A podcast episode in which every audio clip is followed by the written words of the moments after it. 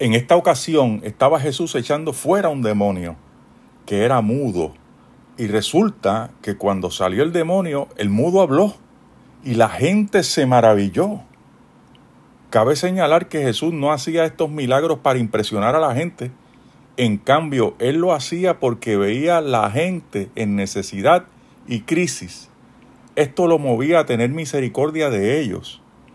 A este hombre en crisis el demonio lo tenía atado, de tal forma que no podía hablar. Es fascinante que Jesús podía discernir entre lo que era una patología del habla versus una atadura espiritual. Pero algunos de los que allí estaban decían, por Belcebú, príncipe de los demonios, echa fuera a los demonios. ¿Quién es Belcebú?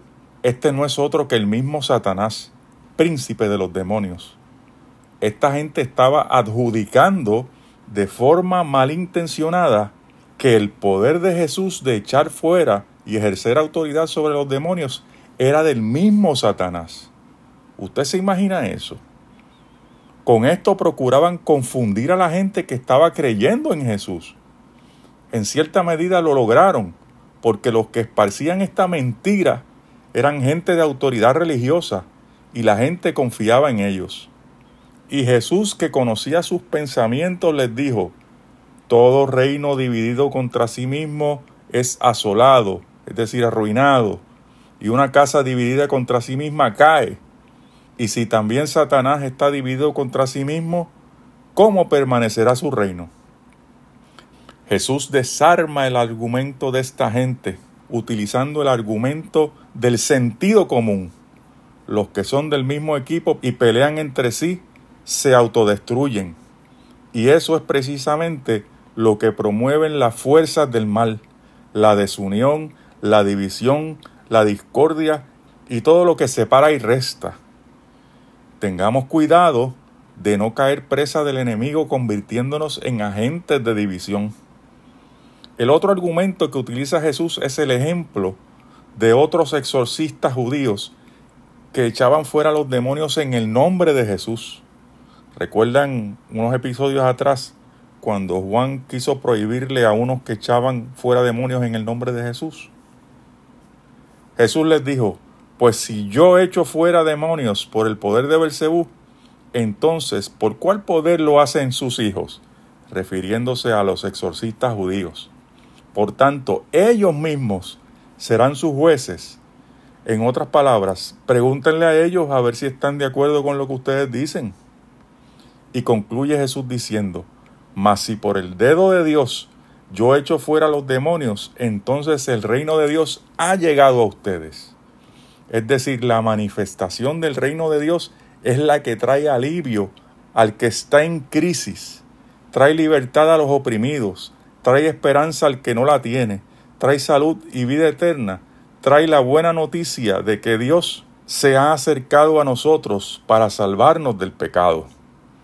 Entonces Jesús trae una ilustración de cómo interpretar lo que él estaba haciendo allí. Cuando un hombre fuerte y armado guarda su palacio, está en paz todo lo que tiene.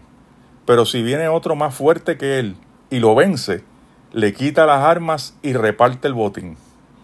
Eso era lo que estaba haciendo Jesús, venciendo y desarmando al hombre fuerte, trastornando el reino de Satanás porque Jesús es mucho más fuerte y reparte el botín, o sea, le entrega al ser humano lo que le fue robado, su dignidad, su libertad, su relación con Dios y su vida.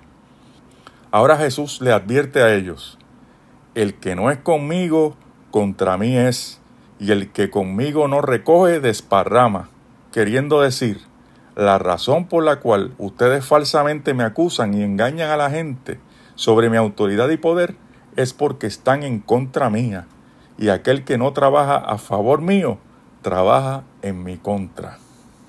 En este pasaje vemos que Jesús hizo algo extremadamente bueno, y fue que trajo libertad a una persona que estaba espiritualmente cautiva. Esta persona no podía hablar, y Jesús con su poder echa fuera la entidad que tenía oprimida a esta persona estableciendo así el reino de Dios. el poder del reino de Dios. En este siglo XXI la gente está tan sofisticada y tan incrédula de lo metafísico que piensan que esto es una historia fantástica. Fantástica de fantasía, ¿no?